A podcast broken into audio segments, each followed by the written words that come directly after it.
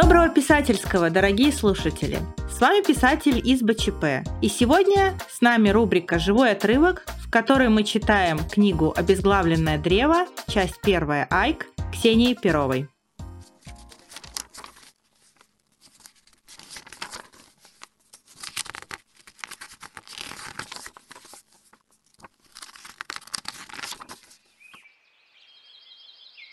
Айк родился и вырос в лесу. Видел смерть множество раз и хорошо знал, насколько она проста и обыденна. С какой легкостью настигает любое живое существо, стоит ему чуть зазеваться. Именно это с ним и случилось. Все ловушки Айк знал, как свои пять пальцев. Эту, видимо, соорудили совсем недавно. На дне, несмотря на весеннюю пору, еще не успела скопиться вода. Повезло. Несколько часов по щиколотку в холодной воде, и им пришел бы конец. Впрочем, еще не вечер, как говорит Дирхель. Айк нащупал запястье брата и сжал с такой силой, что тот вскрикнул. «Вставай же!» Он сжимал зубы изо всех сил, но челюсть тряслась помимо его воли. Лес беспокоился. Деревья, казалось, разговаривали скрипучими, недовольными голосами. Вдалеке жутко ухала ночная птица. Но знакомые с детства звуки не вызывали страха. Братья чувствовали себя в лесу как дома. Лес никогда не предавал их. Этого не случилось и сейчас. Они попали в ловушку, созданную людьми. Айк слышал, как Эйвор, по его примеру, пытается стиснуть зубы, чтобы не стучали, безо всякого успеха. «Как холодно!» Айк крепко сжал ладонь брата. «Надо двигаться. Держись за меня!» Эйвор кое-как поднялся, хныча от холода и боли, словно крохотный щенок жалобно заскулил в темноте. Сердце Айка разрывалось от любви и отчаяния. «Потерпи, веточка, ты же великий воин, не раскисай!» Они начали ходить взад-вперед. Яма была довольно большой.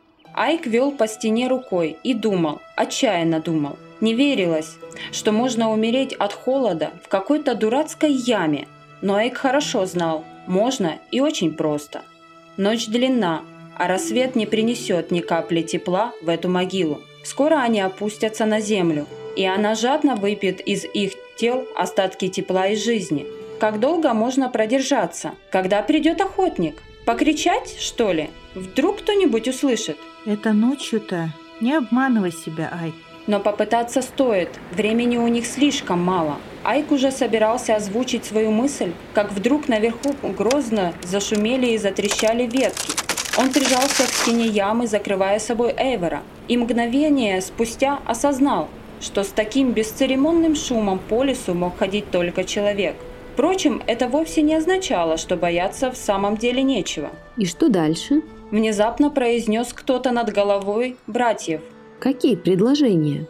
Удивительный этот был голос. Он явно принадлежал мальчику или совсем молодому юноше. Высокий, чистый, мелодичный, серебристым переливом на концах фраз. Он прозвучал в темноте леса. Точно первая птичья трель на исходе зимы. Точно журчание ручья в прохладной тени жарким днем. Звук этого голоса проник в самое сердце Айка и чудесным образом принес успокоение. Он вдруг отчетливо понял, что теперь все будет хорошо. И не просто хорошо, замечательно. Очень смешно, Джори. Погоди, сейчас разберемся. Ты разбираешься? Без малого четыре часа, сестренка. Ах, я во всем виновата. Ты тоже дорогу не запомнил. Вечно думаешь непонятно о чем. Крис, я рассчитывал на тебя. Ты всемогущим клялась, что следишь за дорогой. Как можно быть настолько безответственной? Да иди ты к темному. Я-то пойду. А вот куда пойдешь ты, когда мы заявимся домой посреди ночи? Догадаешься или подсказать? Ой, напугал. Сейчас обделаю со страху. В нашем лесу были медведи. Помнишь, как мы один раз... Не ерунди. Никто тут не водится. Ты все выдумал. Я выдумал. А вот послушай-ка. Голоса выжидающие стихли. Айк усмехнулся и с трудом преодолел озорное желание зарычать или завыть, чтобы нагнать на ребят страху. Но это было бы даже не безответственно, как выразился обладатель мелодичного голоса, а по-настоящему глупо. Поэтому он откашлялся и крикнул. «Эй, мы можем помочь друг другу!» Сверху донесся сдавленный вопль. К счастью, никто не завизжал и не убежал. «Кто здесь?» Ребята, не бойтесь, мы провалились в ловчую яму. Помогите нам выбраться, пожалуйста, пожалуйста. А мы вас выведем из леса. Пару секунд царило молчание. Потом на фоне отверстия ямы появился темный силуэт головы. Это кто здесь боится? Да никто. Э, Крис? Она самая. А вот ты кто такой, позволю знать. Тут рядом с первой головой появилась вторая, чуть покрупнее. По-моему, момент для знакомства неподходящий. В серебристом голосе мальчика появились нотки тревоги, но не испуга. Айк окончательно воспрял духом. Как вас угораздило упасть туда вдвоем, дурни? А впрочем, в этом удача. Один встает на плечи другому. Гениально, Крис. А как мы вытащим того, кто останется? Пока они пререкались, Айк помог Эйвору вскарабкаться к себе на плечи. Давай руку, хватайся. Джори был явно старше и сильнее Айка. Он легко втащил Эйвора наверх. Что теперь, Крис? Какой план? Мы могли бы сходить в деревню за помощью, если ты нас проводишь. Как тебя зовут? Эйва Райни. Эйв. А моего брата зовут Айк. Айк? Какое забавное имя. Я Айкин, и звать на помощь деревенских не лучшая идея. Мы все равно не можем бросить здесь Айкина одного. Да и как потом найти эту яму? Надо придумать другой способ. Предложи уже что-нибудь, умник. Надо найти крепкую ветку. Ветку? Да я руки свои едва вижу. Тогда я могу опустить тебя в яму, вы возьметесь за руки, а я вытяну вас обоих. Ага, а при этом подол у меня на голове окажется. Девчонки, никому не интересен твой подол. Тем более ты сама сказала, что ничего не видно. Ах, вот как? Мой подол никому не интересен? Эй, тут поваленное дерево. Если подтащить его к краю ямы, И? Малыш, нам нужна лестница, а не мост. можно опустить его в яму одним концом, и Айк вскарабкается по нему наверх. И я не малыш. Раздался треск веток, а затем глухой удар о землю. Нет, не выйдет. Водой напиталась. Нет, нет, брось. Уж если мне не сдвинуть. Что же делать? Придется пожертвовать скромностью моей сестры. Ну, Криси, что тебе дороже? Пристойность или жизнь Айкина? Не ерунди. Конечно, я помогу. Крепче держи только. Не то окажемся там, где начали. Зашуршало. На голову Айку посыпалась земля и мелкие корни. Держись. Айк протянул вверх руки и почувствовал, как его хватают за локти. Цепко и сильно, по-мальчишечьи. Крепче держись, я не стеклянная. Айк почувствовал, что краснеет. Ни разу в жизни он не касался чужого человека, тем более девчонки. Сестры, понятно, не считаются. Мышцы Крис напряглись. Под тонкой тканью рубашки горячее дыхание касалось его лица. Это вызывало в Айке странное, неведомое прежде чувство. Вся кровь словно бы вскипела, несмотря на холод. Она бурлила, как химические смеси отца, в стеклянных сосудах. И Айк благодарил всемогущего за то, что в темноте не видно его пылающего лица. Ладони мигом стали влажными, но он не выпустил предплечья Крис, пока не почувствовал, что перевалил через край ямы. В мгновение ока поднялся и нащупал руку девочки, чтобы помочь ей, но она отпихнула его. Сама могу встать, не из слабеньких. Крисильда, не груби. Айк смущенно застыл на месте, а Джори добавил. Извини, Крис плохо умеет принимать знаки внимания. Спасибо. Эйвер бросился к нему и крепко обнял. Ошарашенный Айк прижал его к себе. Все это казалось сном. И яма, и чудесное спасение. Не за что. Я рад, что сегодня Крис оказалась такой безответственной и забыла дорогу домой. Крис зашипела, как рассерженная кошка. Обычно она никогда в лесу не плутает. Всемогущий привел нас к вам, не иначе. А вы вообще откуда? Я вас в деревне не видел. Мы только вчера сюда приехали, с побережья. С побережья? Значит, ты видел море. Конечно, много раз. Сердце Айка подпрыгнуло от восторга. И какое оно? Эйвор рядом аж дышать перестал, ожидая ответа. Джори помолчал немного, затем произнес, волнуясь и тщательно подбирая слова.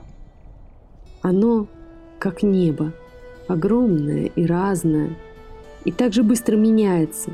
Отвернулся на миг, а оно уже другое, если понимаешь, о чем я.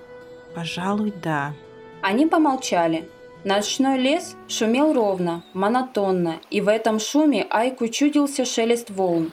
Снова мелькнула мысль, что все это сон. Замечательный сон.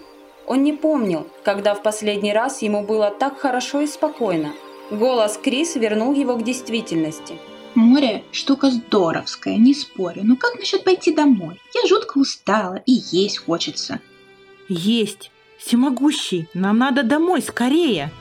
Что случилось-то? Наши сестры одни дома, а мы тут застряли.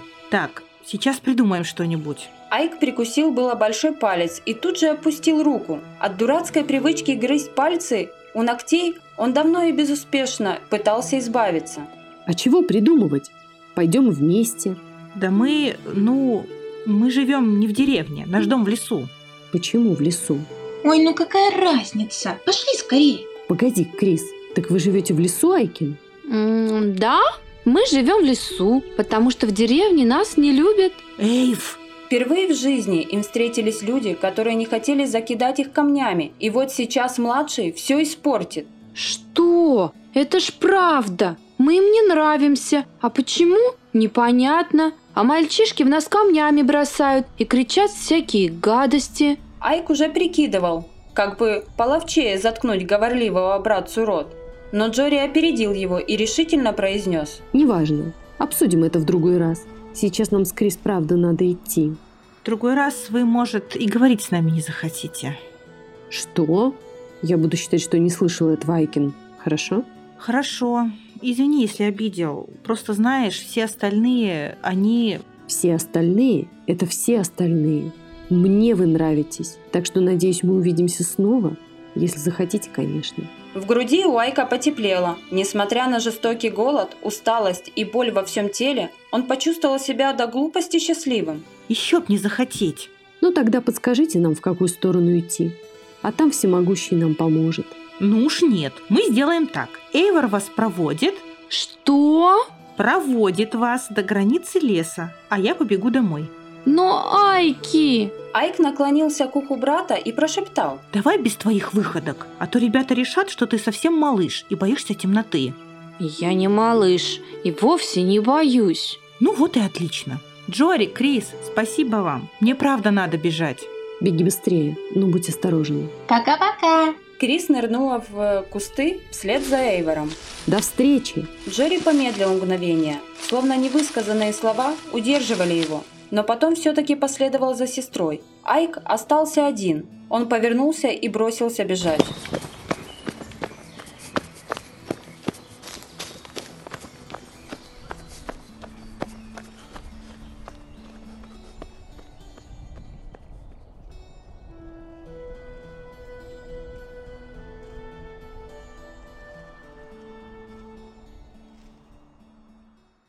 Был живой отрывок из книги Ксении Перовой «Обезглавленное древо», который читали от автора Алла Чумаченко, Айк Зоя Ласкина, Джори Екатерина Карташова, Крис Анна Пушкина и Эйвор Юлия Бабчинская.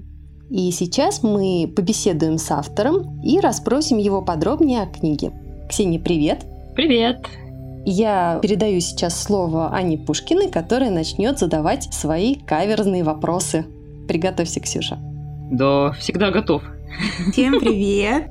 Ксюш, Привет, а, Даня. ну, во-первых, Привет. прежде всего, спасибо за такую замечательную книгу. Я м, получила большое удовольствие, пока ее читала. И вот какие у меня есть вопросы. Ну, во-первых, мне очень понравилась валюта в твоем мире. Это был пластик. И я вот совсем недавно как раз-то возвращалась с мыслями к твоей книге. Я тут готовилась к рассказу про космос, читала всякую информацию, и вот вычитала, что когда люди исчезнут, ну вот предположим, если завтра случится какой-то катаклизм, и, я не знаю, Земля остановится, мы все умрем, то пластик и стекло еще 50 миллионов лет после нас останется. Вот, и поэтому, вспоминая как раз-то твой мир, где валютой был пластик, скажи, как ты это придумала? Ну, мне показалось, что в мире после апокалипсиса деньгами должно служить, ну и всегда деньгами служит что-то такое, что трудно достать.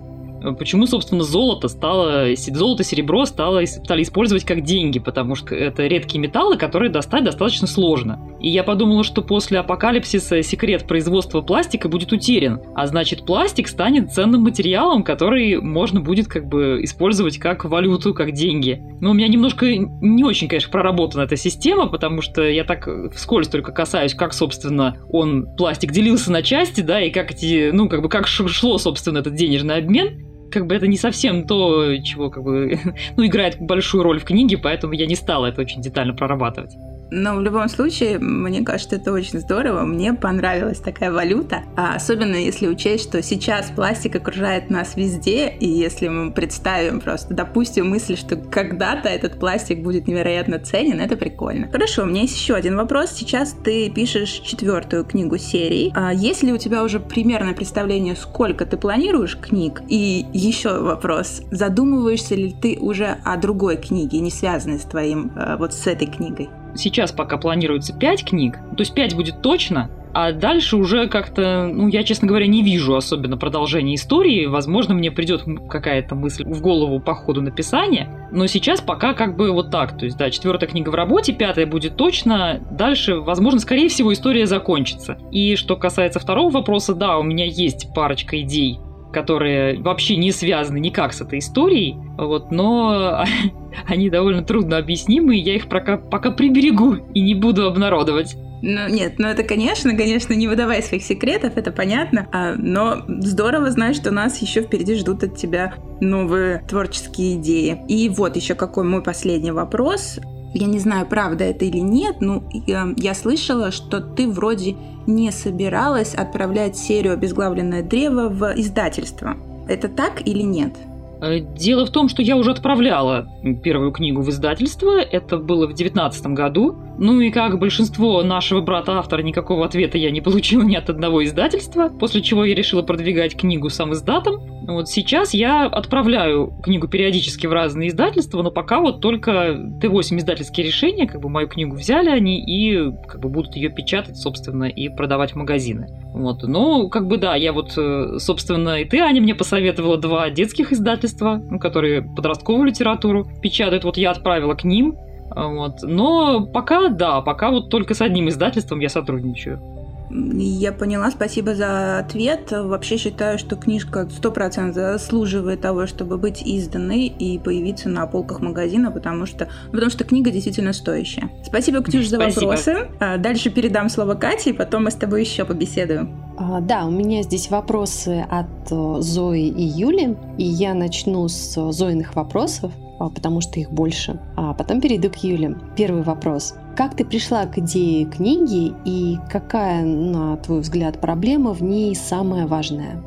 На самом деле книга много проблем решает. Идея возникла у меня уже очень давно, около 10 лет назад, и она появилась, как бы сначала появилась идея о братьях, э, сыновьях палача. Это была просто как бы идея рассказать вот такую историю именно о сыновьях палача, сделать на это упор. Но постепенно, когда эта идея развивалась, как бы вот сейчас э, эта история не только о братьях-палачах, да, это история о дружбе, о любви, о взрослении, о выборе детей, о выборе родителей. Ну и, конечно, это центральная тема, это астракизм в обществе, кастовость и как бы что чувствуют изгои, что чувствуют люди, которых изгоняют из общества только потому, что они принадлежат какой-то касте. На самом деле из такой вот маленькой идеи выросло целое настоящее древо, да, в в переносном смысле. Да, такой э, сложный, комплексный, да, э, целая серия комплексных вопросов.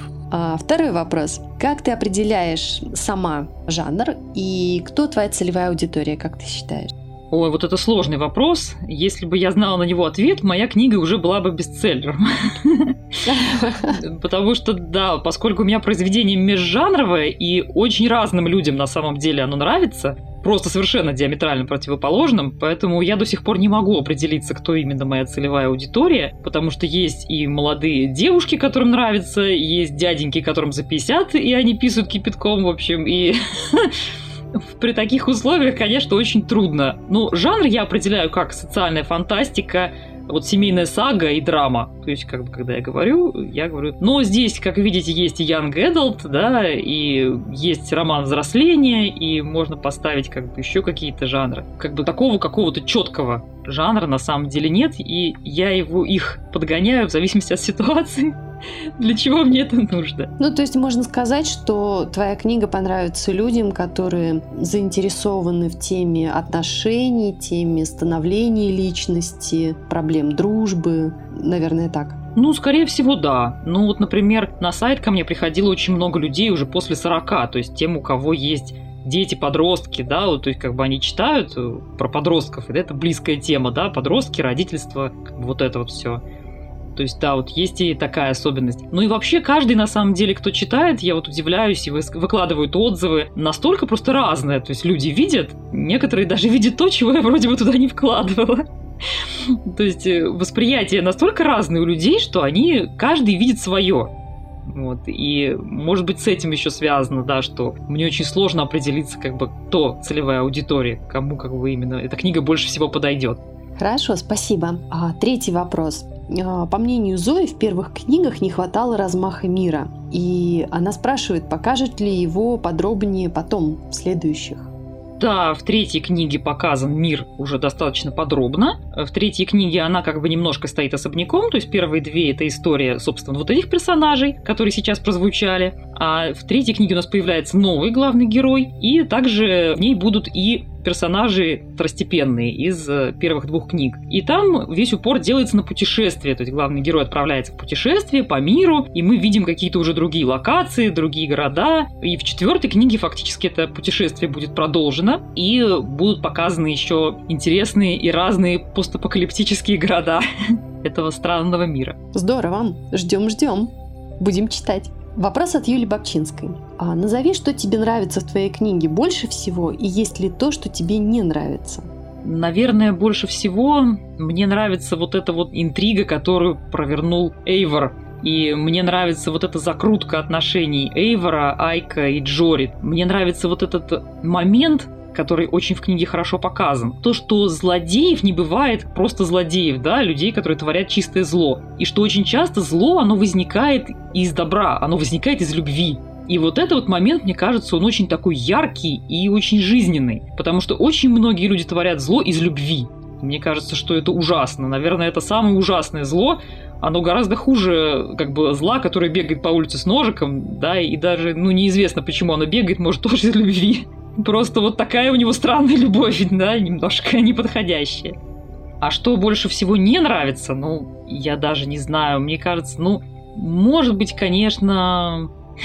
не, не знаю, честно скажу, я вот не буду сейчас выдумывать. Я не могу сказать, что у меня идеальная книга, идеальная книга, да, о, прямо, ну, подкопаться не к чему. Но просто я уже столько раз правила, что я уже, честно говоря, не могу сказать, что в ней плохо потому что я такой, как бы, ну, честно говоря, не объективно я уже смотрю на свое творение, и кто-то другой, мне кажется, лучше может сказать, что какие в ней есть недостатки в этой книге.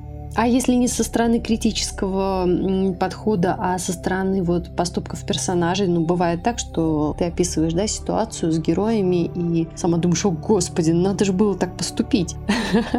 Может быть, с этой с точки зрения у тебя что-то есть? Ну, я тут даже не знаю, как сказать так, чтобы не проспойлерить. Да, осторожнее, пожалуйста. Ну, вот, например, персонаж моей третьей книги, он, особенно в начале, э, совершил несколько довольно глупых, на мой взгляд, поступков, но иначе бы история не сложилась, если бы он был такой умный, разумный и такой, как бы, как сказать, ответственный. Ну, э, как бы, да, ну, фактически, конечно, если бы персонаж этих поступков не совершает, да, то о чем тогда история? О чем тогда можно рассказать? Конечно, естественно, да, он должен что-то что совершить явно глупое, чтобы попасть в эту ситуацию. И он это совершает. Ксюша, у меня еще пару вопросов есть э, от твоих э, читателей, а точнее от Аллы. А, Ее первый вопрос э, звучал так. В книге есть несколько линий крепкой дружбы. Есть ли реальные прототипы этой дружбы в твоей жизни? Это всем интересно все-таки немножко забраться в твою личную жизнь. Ну, расскажи нам. Ну, на самом деле, да, на самом деле в моей жизни дружба как бы играет большую роль, потому что друзей у меня всегда было мало. Те люди, которые стали моими друзьями, они со мной как бы остались, остаются на долгие годы. И вот эту дружбу, наверное, да, мне хотелось передать в книге. Дружба, так, ну, как бы такая дружба, которая практически любовь, но только без какого-то физического компонента, да, то есть это чисто такое вот как бы возвышенное чувство. Именно это мне хотелось в книге показать. И, ну, э, прямых прототипов, конечно, нет, но есть просто мое вот отношение к дружбе, да? Такие вещи, это да, это они из жизни пришли.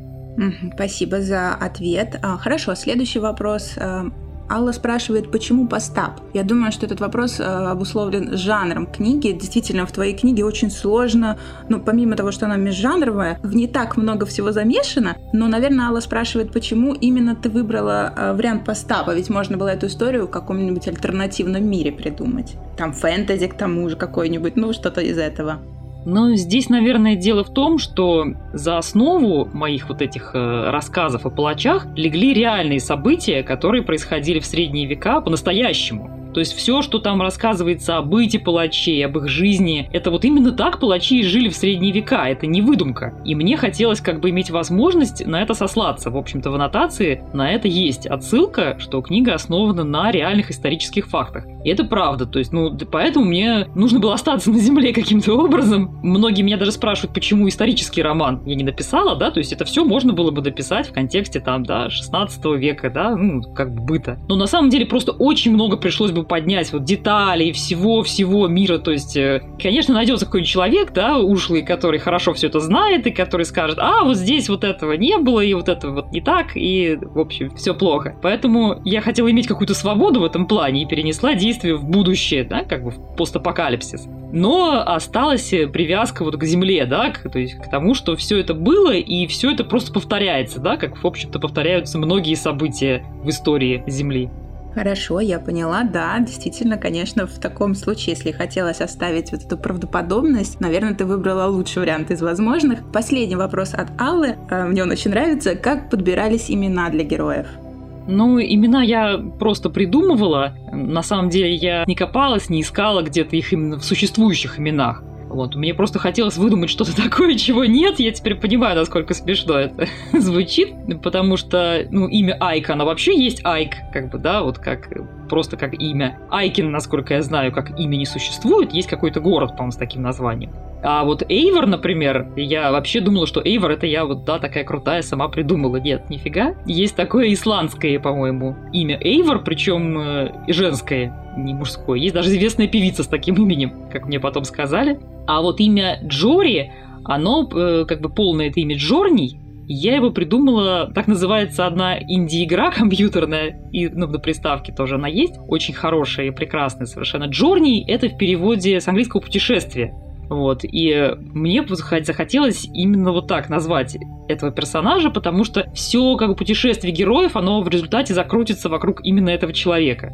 Джорни, да, Джорни, Джори, это вот как бы такое говорящее имя в своем роде. Вот. А Крис, ну нет, Крис это просто с потолка взято, это я могу сказать честно. Большое спасибо э, за твою честность, за то, что так вот рассказывала нам, как ты создавала этих персонажей и этот мир. На самом деле, насколько я знаю, Айк это сокращенная э, форма от имени Айзек. Ну, это разные бывают э, как бы версии. Есть и просто имя Айк. Я знаю, что оно есть как бы, ну, как э, самостоятельное имя, не сокращение. В частности, так зовут персонажа в фильме «Сбежавшая невеста», если кто смотрел. Главного героя там зовут Айк. Но мне очень нравится форма Айкин. Мне кажется, это хорошая находка, оригинальная. Спасибо. Ну, еще вопросики будут? Ксюша, а вот у меня э, тогда такой маленький, супер маленький вопрос. А бывает так, что персонаж у тебя совершает какое-то действие, и ты так сама удивляешься, боже мой, откуда это взялось? И сама не понимаешь, почему так вдруг персонаж себя повел. Случается ли так? Да, случается. Случается, причем достаточно часто. Это случается как раз в момент, когда ты пишешь, особенно когда пишешь первый черновик, вот, то это как бы это просто чистое творчество, то есть ты не думаешь в этот момент, чего там, как там, вот просто шпаришь, как вот есть. И у меня как бы есть такая особенность, я никогда не продумываю заранее, что я буду писать, потому что я поняла, это бесполезно. Я, когда я начинаю думать о том, вот, как мне написать там следующую сцену, в следующую секунду я понимаю, что мозг уже об этом не думает, он ушел куда-то в сторону и вообще думает о другом. То есть у меня этого обдумывания даже не получается. У меня получается писать только вот как пишется. Вот ты садишься, смотришь в экран, да, и начинаешь писать. И вот в этот момент действительно недавно совсем, да я даже писала об этом в Инстаграм, что как бы ты вот пишешь, и у тебя кажется, что у твоего персонажа как бы он вот по такой причине совершил этот поступок. Но в тот момент, когда он совершает, когда он начинает думать об этом поступке, Он просто думает так, не, типа, то есть думает вообще другое.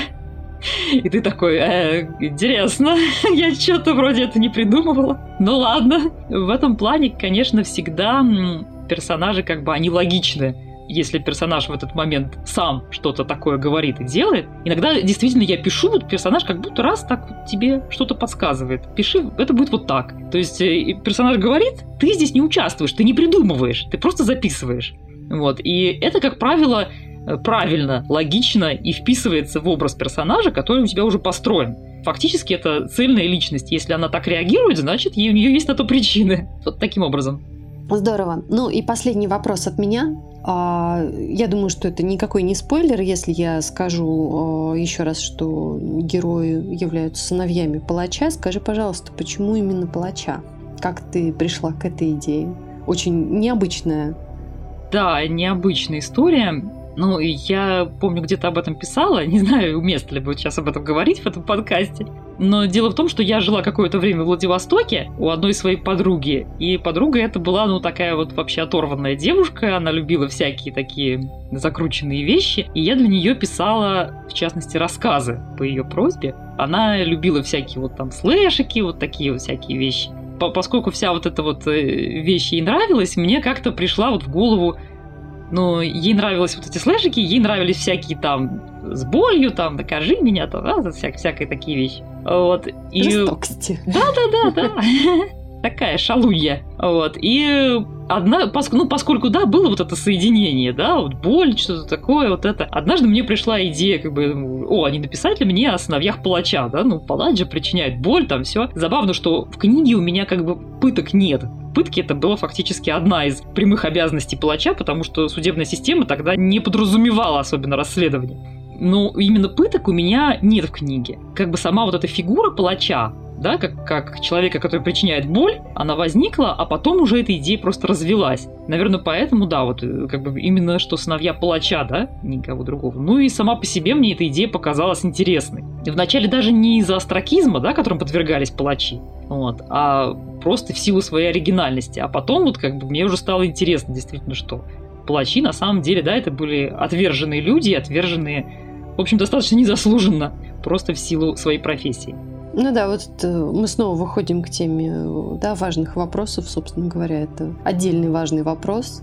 А, вроде как а, судебная система изменилась, но тема астракизма, она никуда не делась. Поэтому интересно посмотреть с такой стороны. Да. Спасибо большое, Ксюш, спасибо, Аня, а, за интересные вопросы и интересные ответы. Вам спасибо. Было очень здорово с вами провести эту беседу и задать Ксюше, автору, вопросы напрямую.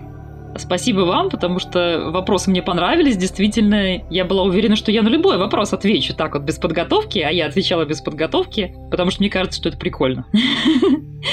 Вот, но да, над некоторыми вопросами так прямо пришлось подумать. Это здорово. Еще раз всем спасибо. Сегодня, напомню, была рубрика «Живой отрывок», в которой мы читали книгу Ксении Перовой «Обезглавленное древо». А в следующий раз, дорогие слушатели, вас ждет сюрприз, и нас, честно говоря, тоже. Мы впервые приглашаем в наш подкаст гостя. Это будет Ольга Бурдова, редактор и переводчик издательства «Эксмо», любитель фантастики, и с ней мы поговорим не только о работе редактора и издательства, но и обсудим, какие жанры сейчас популярны и э, особенности некоторых жанров. Оставайтесь с нами. Хороших вам книг. До встречи с БЧП. Спасибо. Всем пока. пока. Всем пока.